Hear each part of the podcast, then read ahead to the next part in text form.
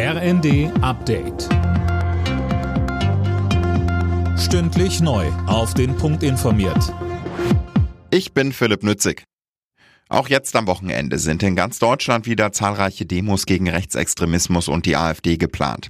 In Hamburg sind Zehntausende Menschen auf die Straße gegangen. Mehr von Jana Klonikowski. Die Veranstalter hatten nur mit einigen tausend Teilnehmern gerechnet. Irgendwann wurde der Andrang in der Hamburger Innenstadt aber so groß, dass die Demo vorzeitig abgebrochen werden musste. Übers ganze Wochenende sind jetzt in ganz Deutschland, in großen und kleineren Städten, mindestens 90 weitere Kundgebungen gegen rechts geplant. Kanzler Scholz lobt die Proteste und er betonte, alle sind gefordert, klar und deutlich Stellung zu beziehen für Zusammenhalt, Toleranz und die Demokratie. Der Weg zum deutschen Pass soll einfacher werden. Der Bundestag hat den Plänen der Ampel zugestimmt. Die Wartezeit bei der Einbürgerung soll von acht auf fünf Jahre gesenkt werden und die doppelte Staatsbürgerschaft grundsätzlich möglich sein.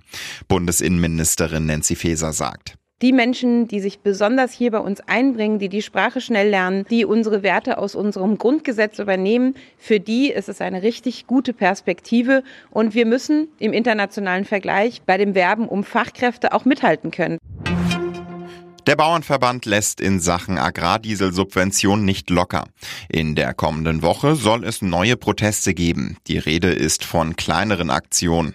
Bauernpräsident Ruckwied sagte, die Bauern sind enttäuscht. Er will weitere Gespräche mit den Ampelparteien und Bundestagsfraktionen führen.